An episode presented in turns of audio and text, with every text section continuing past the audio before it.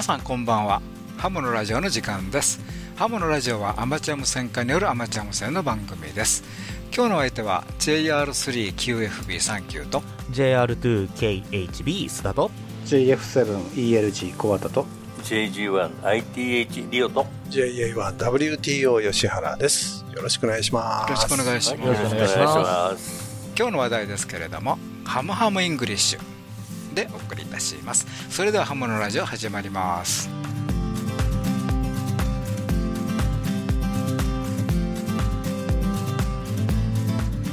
この番組はきっと人生はもっと楽しい。無線従事者免許のアドバイザー QCQ 企画の提供でお送りします。さて3月のアマチュア無線関係法令の改正で残っていた一括コード表記から手続き関係バンドプランがね9月25日から施行されましたとい。うことで、あの先週の放送でね、えー特にバンドプランとかね、触れましたけども、えー一番目に、えー残るのが一括コード表記になったということでね、あのすでにやってるアマチュア無線やってる我々からすると一番気になるという感じですよね。そうそうそうそう、はい。まあ、別にそれがどうのこうのってことはないんですけれども、まあ、見た目が変わるというのがそうですね。免許証が早速新しい一括コードの免許証そうをねゲットされた方もいるみたいですけど、はい。あそうですね。はい。あの時々、ま、間違ってるのがあるかもしれないので、皆さん各自チェックされた方がいいようです。はいあのご自身で無線局情報検索ですよね。あのそれをやってご自身の局情報をご覧になった方がいいかなというようなはい。話を聞いてます、はい。まあ早速変わってるんで早速見ましょうということでね、ただあの前回もねあのディレクターが言ってましたけどあの免許のやり方いうんか免許の申請、無線機何に使うかどこの周波数出ていいかというのは一括コードになったからといっていわゆる一括コード内のすべての、ね、周波数 とかモードに出れるわけじゃなくてパワーも含めてね、はい。あくまで自分が申請した内容工事設計書、ね。はい。そこを間違わないようにということでね。そうですね。うん。いわゆるあのアマチュア無線的包括免許ではありませんと、うん。まあ早くそうなってほしいなというのはありますけどね。ありますけどね。はい、それからあの新しいバンドプランね、あのこの前、いろいろとご紹介しましたけども、あのはい。総務省と JAL からバンドプラン、まあ、若干ちょっとあの雰囲気違うところもあるんですけども、まあ、どっちかというと JAL の方が実際に即してるそうですね。近いかなと。うん。はい、で今日はあの JAL ニュースが届いたんですけど、うん。JAL ニュースにあのバンドプランの紙が同封されてましたので、あええ JAL ニュースをとらあの購読されているというか、ね。会員の方にはこれが届いていると思います。はい、あうちまだ来てないの。はい。やっぱり大阪の方が遅いから、そんなこと関係ないか。えーそれからあとあの早速7074で FT8 国内 QSO がはい、見えたということで、えはい。え、できましたね、はい。あの私も早速 あの斜めがでいつもお便りをいただいている JR7LOS 木さんとですね係争させていただきまして、はい。その後メッセメッセンジャーで ありがとうございましたって、う。ん、あのなるほどね。話をさせていただきましたけど、そうですなんかちょっとまだこう後ろめたいところがあって。本当にいいのかなとか思いながら。大丈夫かなって思いながら、うん。ねありますね、制度が変わってちょうど今過渡の状態ですよね、うんはい。国内と国外とどこまで住み分けるべきなのかっていうところが、ね。まあ、これから、まあ、法律的な法令的な縛りはなくなりましたけど、まあええ。文化慣習的なところがこれから整理されていく段階なのかなっていう感じはしますけどね。からあとあの電子申請の方でも、これ、私、確認してるんですけど、ディレクター見られたということで、ね。一応私のあの、えー移動局のえー一括コードがですね、うん。1話まで申請したはずなんだけど2話まになっててですねえー 変更しようかどうしようかちょっと迷ったんで、うん。一応見てみたんですね、うん。うん、そしたら同時申請のチェックマークが追加されてたりライトユーザーはここは記入しなくてもいいよなんていう欄が設けられていました、で電子申請でじゃあ同時申請ができるようになってると。なってますね。いうことなんですね。はい、えーですから無線従事者の方がどうなってるんだかちょっとこれもそうですね。確認しないといけないですね。気になりますよね。はい。あのー第1号はどうなったのかは存じませんけども、ぜひやったよっていう方がいたら、ちょっと教えていただきたいなっていう気持ちですよね。はい。はい。からあと、まあ、最初にもうもう一番気になるとこ言ってしまいましたけど、あの免許免許証がね、一括表度あ一括行動表記になりましたということでね、えーまあ、資格別で、ね、出せる範囲がのねそういう表記になりましたということで、えーまあ、一応確認して、まあ、先ほどのディレクターの話じゃないけど、ええ。あれ？なんか違うぞというのなんです。よ。うん。なんで違うのというのをね、一度確認された方がいいですね。うんそのまあ私は影響ないのでこのままにしようかなと思ってますけどね。はい。まあそうですね、2と1だったら特に問題ないですからね。はい。そうなんですよ。移動ですからね。移動でしたらね、うん。そうですよね。はい。まあ、一山の方が3強になってるとかいうと、ちょっとね、14メガトコンの絡みがあるんで、そうですねええ訂正された方がいいと思いますけれども、はいまあ、そういうところで、まあ、一回ちょっと見ていただいて、あのまあ、ソースの方もね、もう、えー何十万曲とあるね、そうですあね。の曲をいっぺんに変えたということで、えまあ、そこでなんか、えー間違いというのも、えあると思うんですよね。うんだからまあそういうところはちょっと、まあ、結局はちょっと変更申請しないといけないかもしれないけど、ちょっと、うん、手間かかりますけども、一回様子見た方がいい回ね見た方がいいですね。はい。はい、ということでございます。はいあ今日の話題はハムハムイングリッシュということでお送りいたします。どうぞ最後までお付き合いください。無線従事者免許のアドバイザー QCQ 企画では一山一陸徳を国家試験で目指す方に向けた通信教育講座を行っています効率よく学習できる教材定期的な模擬試験とピンポイントな解説で受験生の皆様を強力にバックアップします一山一陸徳の国家試験を受験される方 QCQ 企画の通信教育講座で合格を目指しませんか？詳しくはウェブで QCQ で検索ハムハムイングリッシュ2023年10月号。リスナーの皆様に英語に親しんでもらおうという企画、ハムハムイングリッシュ。英語のね、発音ソフトを使いまして、英語のネイティブな発音でお送りいたします。今日は ARR レター9月の28日号からお送りいたします。えー、AM ジャンボリー。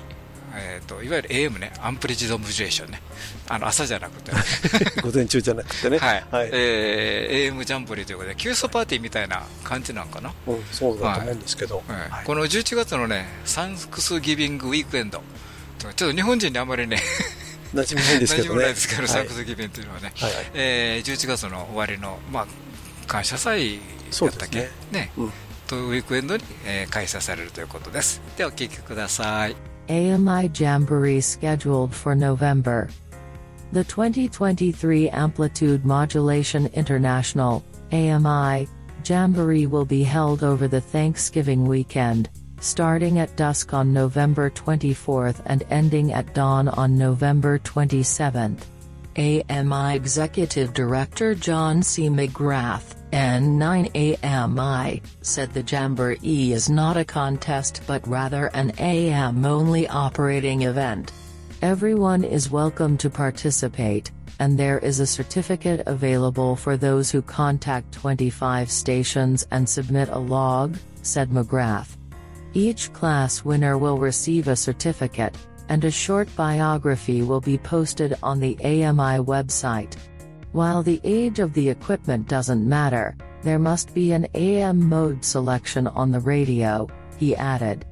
The preferred AM bands for operation are 160 meters, 1.885, 1.900, 1.945, 1.985.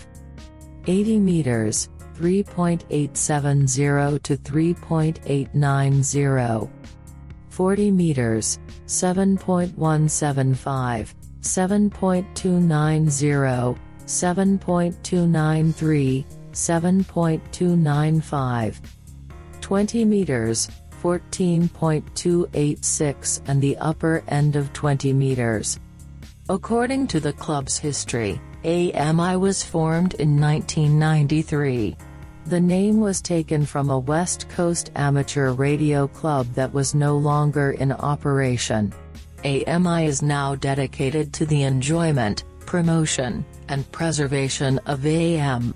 Club member HIPs include numbered membership certificates, an organization of 10 regions with directors, annual operating events, local club support, and the monitoring of activities that affect AM operations.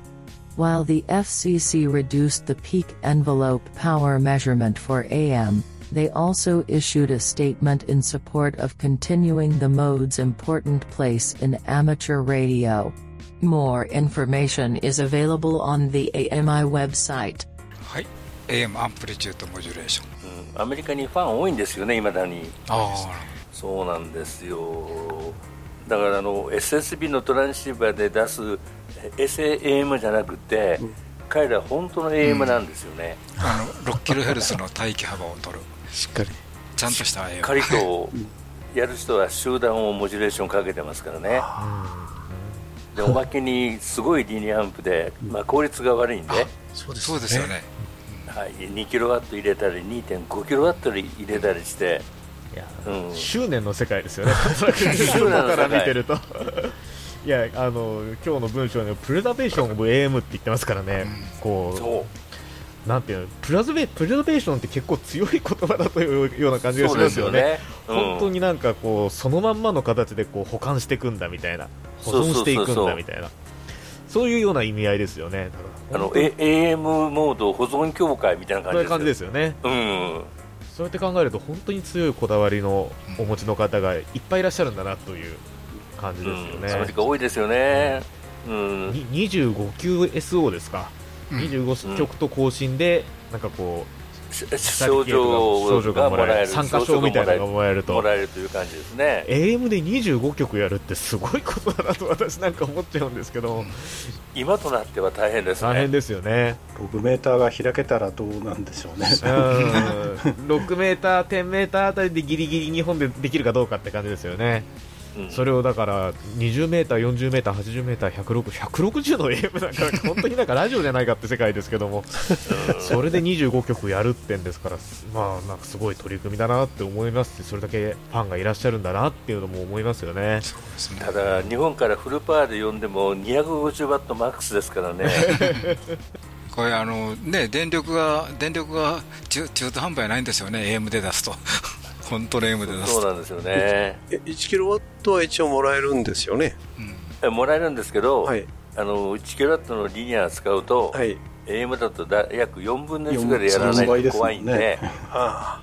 すごいリニアが必要になっちゃうってこそうそうとですね。そうそういうことですよね。あの今の AM のあの普通のあの僕ら使ってるリグですね、はい。この AM でも AM だけはさ最大出力低4分の1いですからね。ですよね。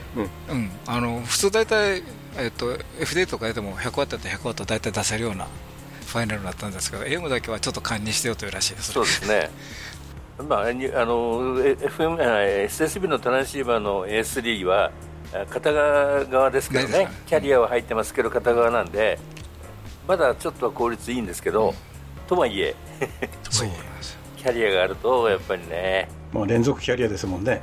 ほとんどキャリアみたいな感じですよね、でもある意味音はいいんですよね、といいんですよ、うん。あの AM の音は意外とこううん、更新してでも落ち着いて喋るうん。喋ることができるような気がするんですそんな感じですね、はい、はい。あの FM もねあの、えっと、音はいいんですよ。いいんだけども、あのレベルが低くなるとあの途端にノイズがすごいんですよね。うん。確かにそうなんですけどたただあのキャリアポイントが動かないんでね SSB と違って、音質は非常にいいですよね。すね。キャリアを持ってくるんですから。はいはいそうねそういう意味では音質はもうかなりいいかなという感じです。そういう意味であれですよね。チューニングであんまり音が変わらないのが AM の特徴ですね。そうですね。そうですよね、ええ。それはキャリアポイントの問題で、はい。AM はその必要がないんで、そうですよね。ちょっとチューニングがずれてても音は変わらないという、全然関係ないんですけど、このニュース合成音声で手話数いっぱい読み上げたじゃないですか、はい。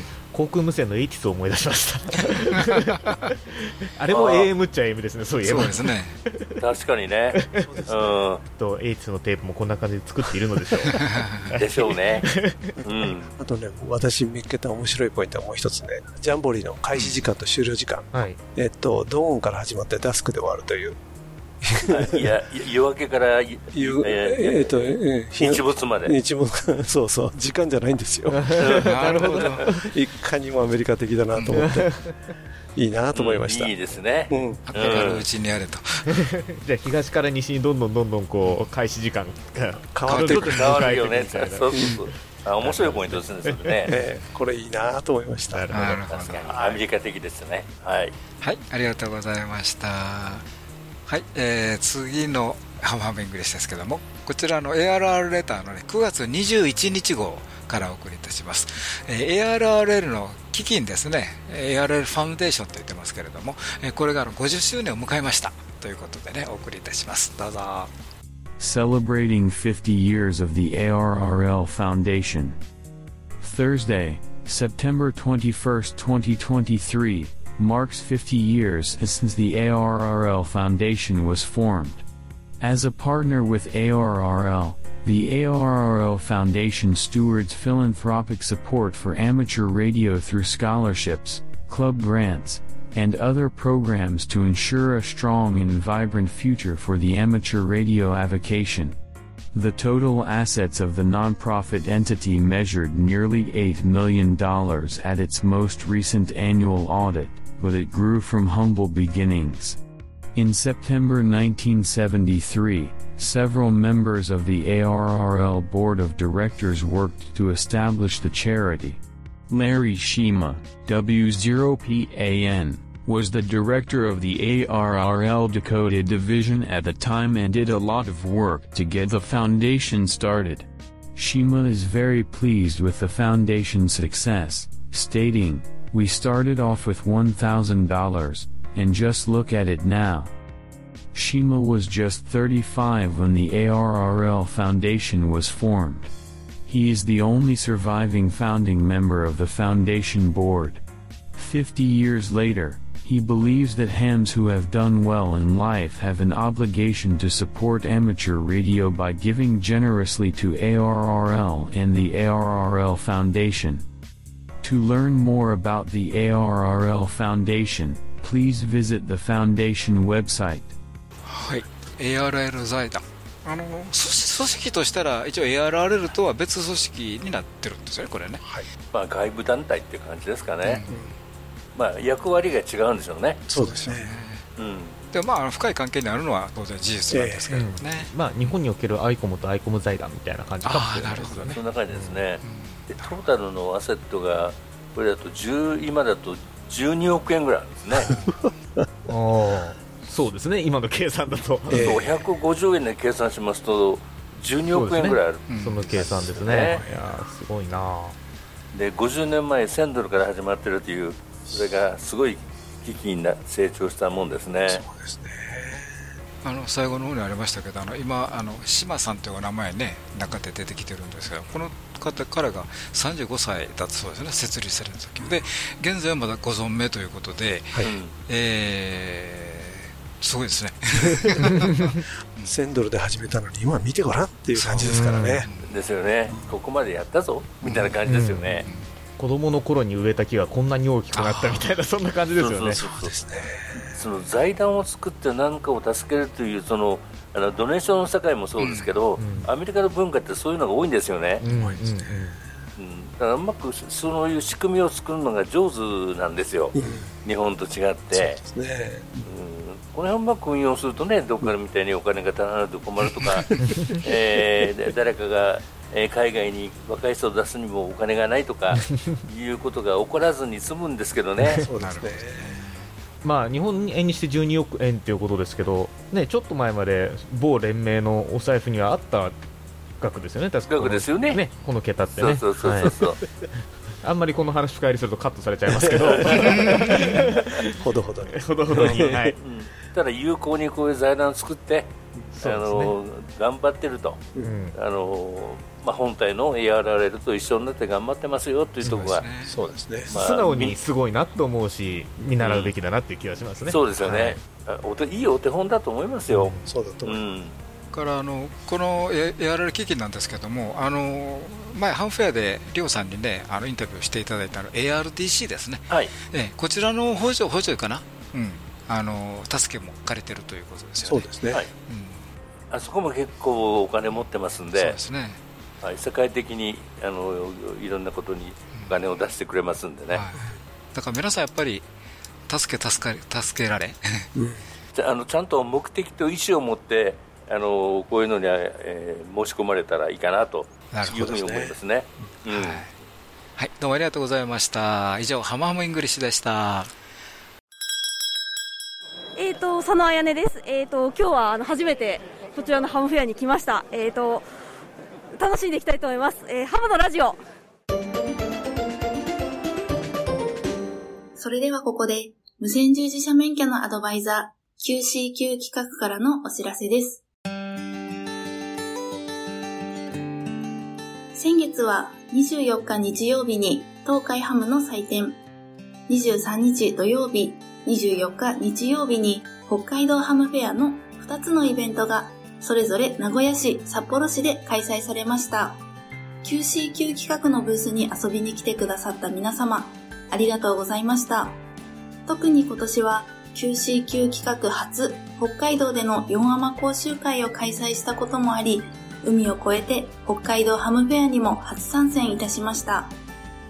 どちらのイベントもとても賑わっており、小さなお子様からベテランの大人の方まで楽しめる内容になっていたのではないでしょうか。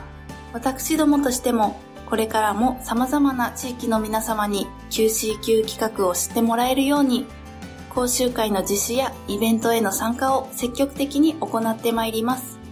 今回はご参加いただけなかった方も、来年はぜひ遊びに来てください。お待ちしております。さて、お次は第1級アマチュア無線技師、令和6年4月期国家試験合格のための通信教育講座のご紹介です。QCQ 企画の通信教育講座では、独自に編集した後期と無線工学、それぞれのテキストと問題集をはじめ、様々なサポートで国家試験合格を目指す受験生の皆様のご学習をお助けします。まず問題集を一通り学習できたら、本番さながらの試験問題を体験できる模擬試験問題に挑戦です。模擬試験問題は約3週間に一度のペースで計5回にわたってお送りいたしますので、お忙しい方でも計画的に学習を進められますね。インターネットの受験生専用サイトには、無線工学重要公式集や試験に出やすい電波法令集などを掲載。わからない問題があれば質問フォームからいつでも何度でもご質問いただくことができます。専任の講師が皆様からの質問を一つ一つ丁寧にお答えしますので、ぐっと理解が深まります。ぜひご学習にお役立てください。第1級アマチュア無線技師令和6年4月期通信教育講座のお申し込みは10月6日からスタート。12月末まで受講生を募集しております。QCQ 企画の通信教育講座で上級ハムを目指しましょう。お申し込みはホームページからお待ちしています。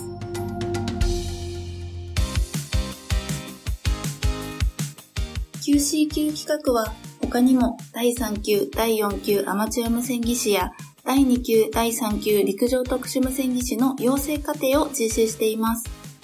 どの資格も講習会と e ラーニングの2つの受講方法があり、お好きな方法で無線従事者免許を取得することができます。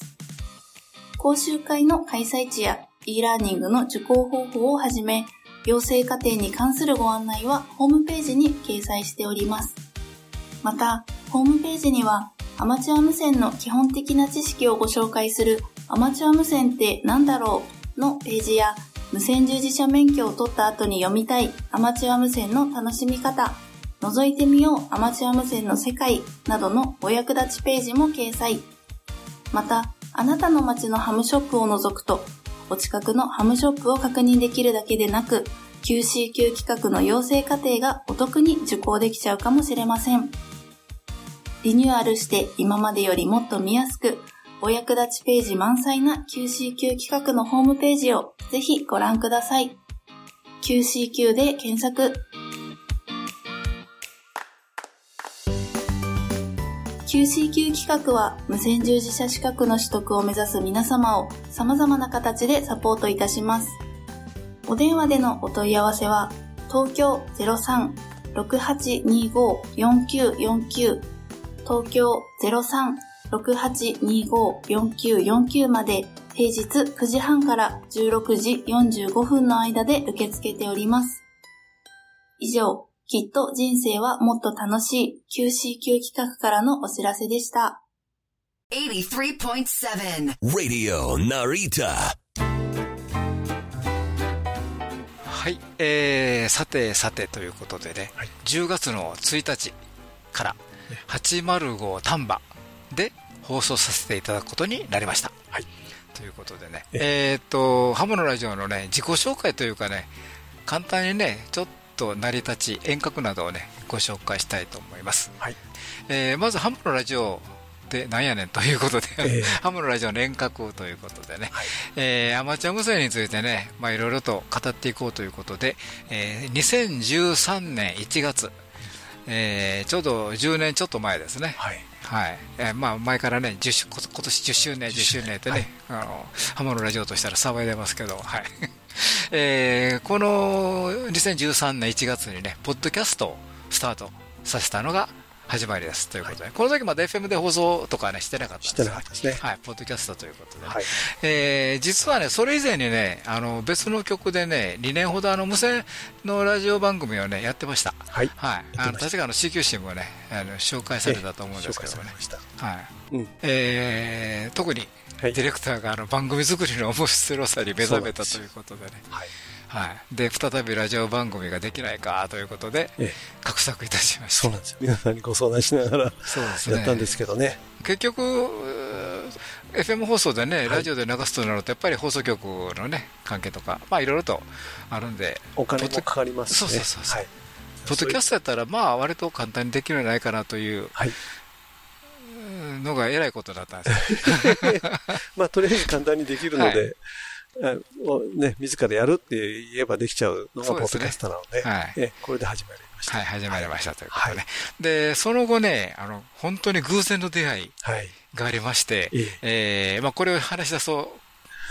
長くなるんで、はい、またあの皆さん、あのお目にかかった時ということでね、はい、えー、実は茨茨城県のね、コミュニティ局でね、ラジオ番組を待たせてもらうことができたと。はいいうことでね、えー、まあ、その後いろんな大人の事情がございまして、はい、えー、一時、ポッドキャストに戻ったり、からラジオ成田の方にね、まあ、我々としたら拾っていただいたと。そういうことです。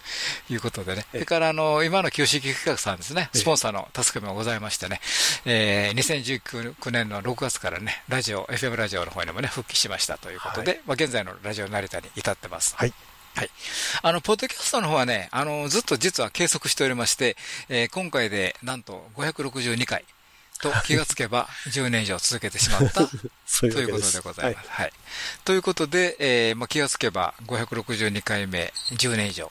うんということになりましたと。ちゃいましたね。はい。で、そしてね、今回ね、ご縁がございましてね、えー、10月の1日からね、805丹波という放送局でね、えー、放送していただけることになりました。はい。はい。えっ、ー、と、805丹波にはね、無線クラブもありますのでね、うん、えー、まあ、まり、ままたね、まあ、番組でね、コラボできればいいかなとも思いますけれどもね。はい。はい、その無線クラブの方もなんか別の番組を始められるようで。はい、実はそれも10月からなんですよ。10月からなんですよね。はい、ななんか本当偶然が重なってるという。はい。はい、ということですね。一緒一緒にできればいいですね。はい、そうですよね。はい。はい。はい、次に、あの、ハムのラジオのね、番組作りのこだわりということでね、このあたりディレクターの方から言っていただいてもいいかな。わ、はい、かりました。はい、いいですか？よろしくお願いします。はい、まあ、こだわりですね。まあ、番組の収録なんですけども、スタート当初からリモートで行っております。ですからもう10年前からリモートなんですけど、えー、まあ結局そのサンキューさんが大阪にいるとか、リオさんが千葉とかね、うん、えー、小松さんも千葉かな。私は茨城、須田さんも、須田さんは神奈川ですね。神奈川ですね。だから皆さんバラバラなんで、それでもやっぱり番組を作りたいということで、えー、リモートを導入してずっとやってます。ですからまあ、あの、コロナで一時ね、あの、収録できないっていうのは皆さん言ってたんですけど、我々は収録、ポッドキャストそのものの収録はずっと影響なく続けられました。で、ただ、あの、スタジオでの収録ができなかったのでね、それはちょっと影響があって、やっぱり顔合わせないで喋るといろいろ寂しいものがあって、やっぱり顔合わせると、あの、皆さんおしゃべりが止まらないという状態が 続いていましたね。ねはい。で、えっと、一応番組でいろんなご紹介するんですけど、えー、アマチュア無線に関してですね。それは実際に我々が体験して、それでお送りしています。あるいは、あの、皆さんいろいろすでに経験されているということをご紹介しております。で加えてですね、あのグローバルな話をあの積極的に取り上げてるというのは、ね、我々の一つの方針でもあると思いますので、はいそこもちょっと期待をしていただければなというふうに思います。そうですね。グローバルでの話と技術の話とね、はい。えー、結構中心的にやってるかなという感じがしますけれども、そうですね。どなたかあの昔いただいたお便りで、硬派の無線番組とおっしゃっていただいた方がいましたけどね。はい、はい。なかなかそういう意味では、ちょっとコアな話も含まれてるかもしれませんと、はい、いうことですかね。それであの番組で、ね、お送りしている音楽なんですけども、これも実はディレクターのこだわりが 満載でして、はい、あの番組でお送りする音楽は何かしらアマチュア無線に縁があるという音楽を選んでいます。例えばですね、アーティスト自身が、あのあるいはその曲を作った方、歌ってる方、全部合わせて、まあ、アマチュア無線化であるとか、その昔免許取ってたとかいう方からの音楽をピックアップしてますね。それからあと音楽そのものがアマチュア無線と関係しているような、例えば題名が CQ、CQ とか言ったりね ありましたね。ありましたね。それから電波塔なんていう題名の曲もありますけど、うん、そういうものをピックアップしてます。それからあと映画ですね。アマチュア無線をが中に取り入れられているような映画の、えー、の挿入歌とか主題歌とか、そういうところからピックアップしたりしてます。まあ中にはですね、無理やり関係づけてるところもありますのでね、どうぞそういう時はツッコミのお便りいただければと思いますのでよろしくお願いします。次にですけども、えーまあ、現在、まあ、5人のメンバーでね、お送りしてるんですけども、まあ、簡単に自己紹介。はい。しましょうか。うん、ということで、えー、すみません、まあ私からサンキューからですけれどもね。えー、まあなんでサンキューかという方は、ことは、まあまだ折々。でもまあ、コールサイン見ていただければ分かると思いますよね。はい。はい、ということでね、あの、一休さんという方もいらっしゃいましたり、実はね。はい。まあそれは別にしまして。はい、えー、もう免許はもう40年、50年なのかな。ちょっとよく覚えてないんですけど。はい。えー、まあ初めの頃は FT200 で21メガのオンリーで、はい、出てました。はい。えー、その当時は、CW もやってたんですけどもね、うん、えー、ちょっとまあ、よくは皆さんもね、あの、あると思うんですけど、あお仕事とかね、あの、いろんなことで、えー、40代を中心にして、ちょっとやっぱり、そうですね。ね皆さんが落ちていくしまう。30代、40代はすごく仕事に忙しいのでね。そうですよね。はい。ねはい。あの、まあ、そういうので、まあ、一時、あの、一応免許はね、切らさずにね、うん、えー、ジャールムに3年なくなったぐらいかな。はい。で、まあ、SSB と CW でやってたんですけども、で、まあ、ちょっと長い休憩時間置いて、えー、ここにいてはる、あの、RIO さんという方に 洗礼を受けましてですね、はい、はい、あのデジタルの方に、はい、えー、どっぷりと、はい、入っちゃって、で、今それがずっと続いているというところで、まあ、FT8 がメインですね、うん、はい、そんなんで出ております。はい、よろしくお願いいたします。次、須田さん、いきますか。はい、えー、っと、須田と申します。えー、コールサインは JR2KHB です。えっ、と、無線歴は、あの、この、他の皆さんに比べて随分浅くてですね、2000、え、一番最初に無線触れたのが2009年の、まあ、4月ですかね、4月で。えー、で、従事者免許取ったのがその年の夏ですから、まあ、そこから数えると、えー、14年目ですかね、えー、っていうぐらいになります。まあ、それでも14年よく続いてるなと 自分では思うんですけども、まだまだ皆さんを見るとこれからだなという感じはありますが、で、それの免許取ったのが中学生の、まあ、部活で取ったんですけども、中学校1年生でしたので、えー、逆算すると私の年齢がわかると いうような仕掛けになってます。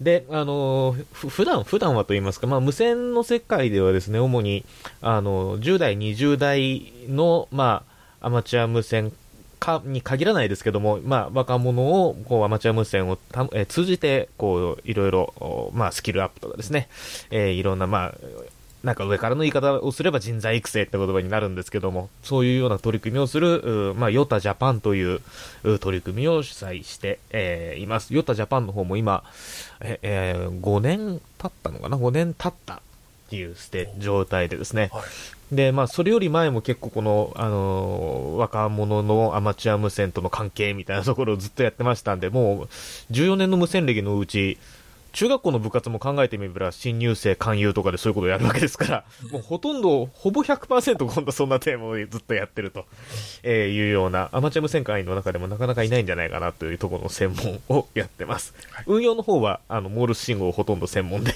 やってますので、はい、あのー、もしモールス信号、これからね、覚えるよっていう方がいらっしゃいましたら、ぜひ、あの、お便りいただくと私とリオさんが喜ぶということになっております。よろしくお願いします。よろしくお願いします。では次、コアタさんですかね。お願いします。はい。えー、JF7ELG コアタと言います。えー、っとですね、あの、コールサインはセブンエリアなので、えー、出身がですね、福島県の方になります。で、高校の時に、えー、無線部というところに入って開局しまして、えー、今年で40年になります。で、最初は、まあ、2メーターとか HF とか、あの、普通にフォンでやってまして、えー、間ちょっと、えー、仕事をついてからですね、えー、休みがあって、えー、2002年か3年ぐらいに、えー、再開局しまして、えー、今に至るんですけれども、えー、最近はもう、えー、ほぼフォンはやらなくてですね、まあ CW もあまりやらなくて、えデジタル、パソコンを使ったデジタル通信ばっかりやってます。その前はエコーリンクとかフォームをやってたんですけれども、もう今はもうほとんどやらなくなりました。で、まあ、いろいろ、あのー、まあ、新しいこと好きというか、まあ、電気関係のいじるのが好きなので、まあ、なんか作ったり、えー、まあ、ソフトハードとも、ぼちぼち遊ぶのが好きなので、最近はリモートの環境をいろいろと、えー、作ったりとかね、えー、実際に、えー、リモートで運用したりとかするのが、えー、最近の楽しみとなってます。あとは、まあ、移動運用もね、あの、ポターの方、えー、前にこのメンバーたちで、えー、移動運用とかしましたけど、まあまた行ってみたいなと。たまには、まあ、えー、シャックじゃないところで運用するのも面白かったんで、えー、またやりたいなと思ってます。そんなところです。じゃあ、リオさんお願いします。はい。えー、JG1 の ITH、リオと言いますな。んでリオなの？って言われそうなんですけど、えー、昔 CW やってる時にですね、自分の名前を、えー、CW 用のネームを使うんですね。その時に打ちやすくて分かりやすいのは何何かということで、えー、本名が龍二というんですが5文字も打つの嫌なんで、えー、それを、えー、非常に近いのを日常の会話でも使ってたんでそれをリオ RIO という意味でリオにさせてもらってます。で、えー、ラジオで喋る時も本名を言わずにリオと言わせていただいているということですね。でアマチュアを始めたのはですねあの805丹波から山一つ南に越えた海沿いのですね、えー、神戸で開局しましてですねいまだにそのコールサインジュリエットアルファ3キロチャーリーホテルというコールサインいまだに生きて使っております、うん、これがですね、えー、60年ですね。開局60年を今年迎えましてですね、えー、まああのー、これ固定局なんで、えー、今向こうに行かないと使えないんですがえそれも今まで生かし続けてるという感じですね。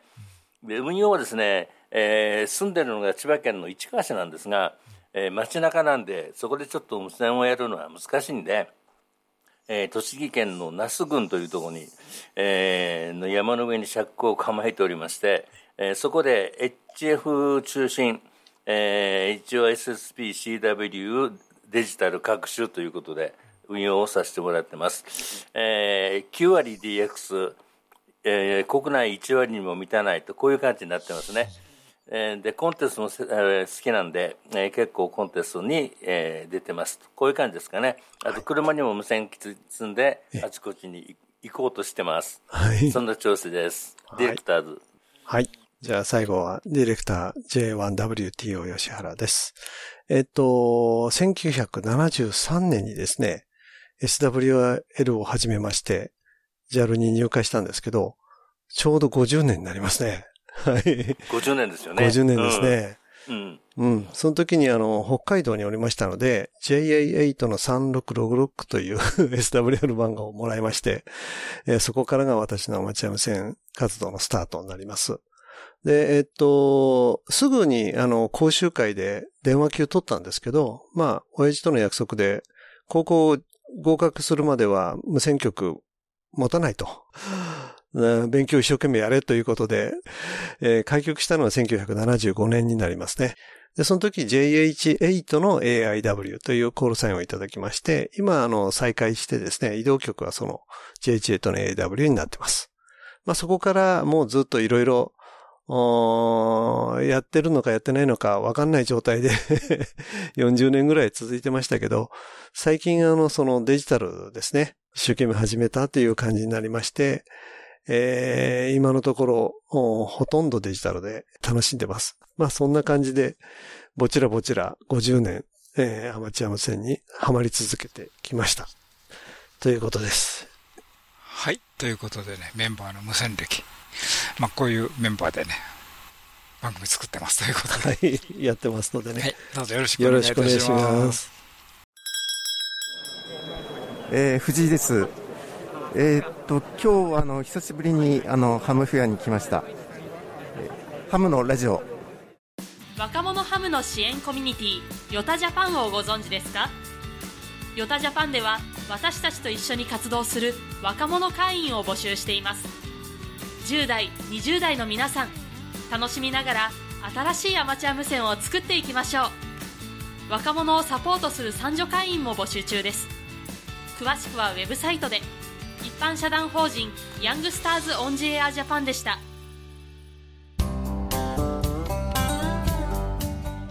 はい今日あのお便りご紹介したいと思います。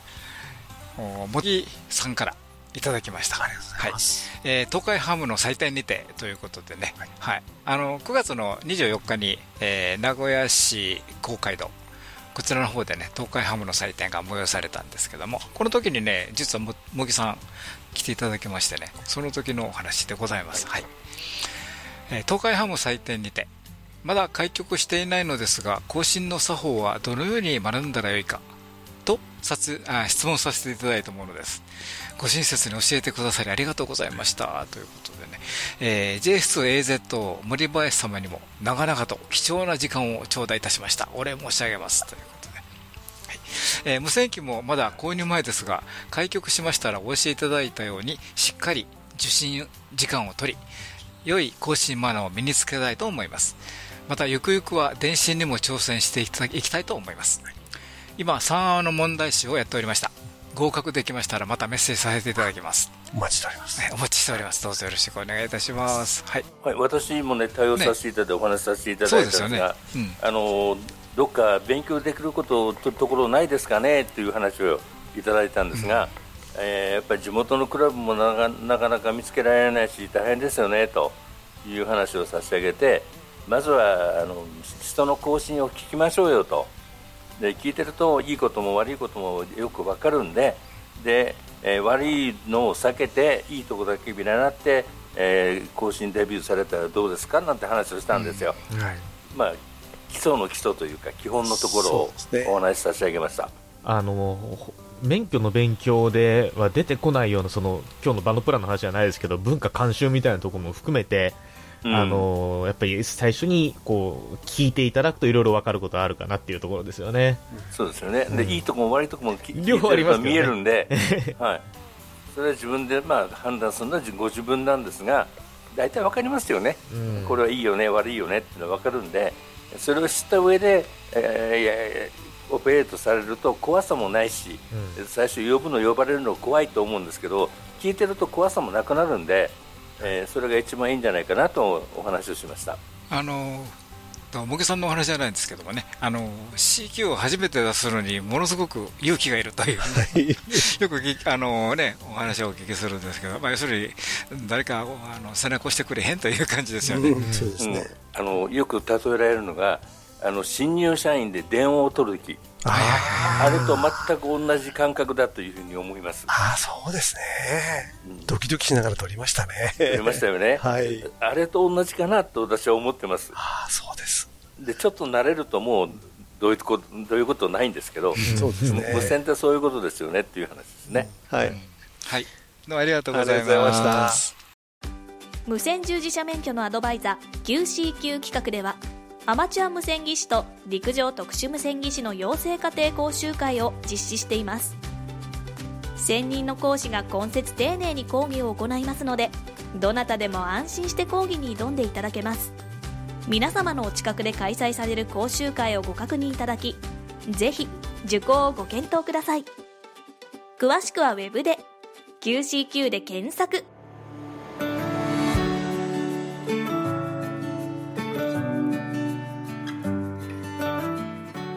ということでね今日の番組いかがでしたでしょうか、はい。えー、9月25日のね、えーかえーと法律の改正の施行でねもうこれで一応全部で揃った。そうですね。ほとんど手続き上、実質的に変わることないんじゃないかって言われてますよね、そうですね。はい、あのうん。届けが申請になったり、逆にあの申請が届けになったりすることはあるんですけど、実際、その無線機買ったら変更届を出す、あの新しい従事者免許がを取ったら変更、今度は届けじゃなくて申請になるわけですけど、先行申請を出すと。いうようなその書類を書いて送るタイミング自体は変わらないはずですので、そうですね。はい、良くも悪くもそんなに大きく捉えなくていいというような 部分はありますよね。ただあの新しく始める方にはものすごく手続き上分かりやすくなってますのでね、はい。やっぱ新しい方はどんどん入ってきていただきたいなっていうのは我々の希望ですね。そういう意味では今日のお便りなんかもまさにぴったりの内容で、はい。えーぜひあの従者免許取られて申請しましたっていうメールを送っていただきたい。ぐらいの部そうです分ですよね。体験をしていただきたいですね。そうよはい。ということですハムのラジオでは皆様からのお便りを募集しております。どうぞお気軽にお便りをお送りください。どんな内容でも大歓迎です。ご意見ご感想お叱り雑談無線以外の話題でもお寄せください。お便りの先はメールの場合ハムアットマークハムズレディオ .net ham アットマーク hamsradio.net こちらの方にねお送りください。またあのハムのラジオのホームページにありますメールフォームからもねお送りいただけますのでそちらの方もご活用ください。今日はどうもありがとうございました。今日の相手は JR3QFB39 と JR2KHB スタート。JF7ELG 小畑と JG1ITH リオと JJ1WTO 吉原でした。また来週お会いしましょう。73 73さよならこの番組はきっと人生はもっと楽しい。無線乗自社免許のアドバイザー QCQ 企画の提供でお送りしました。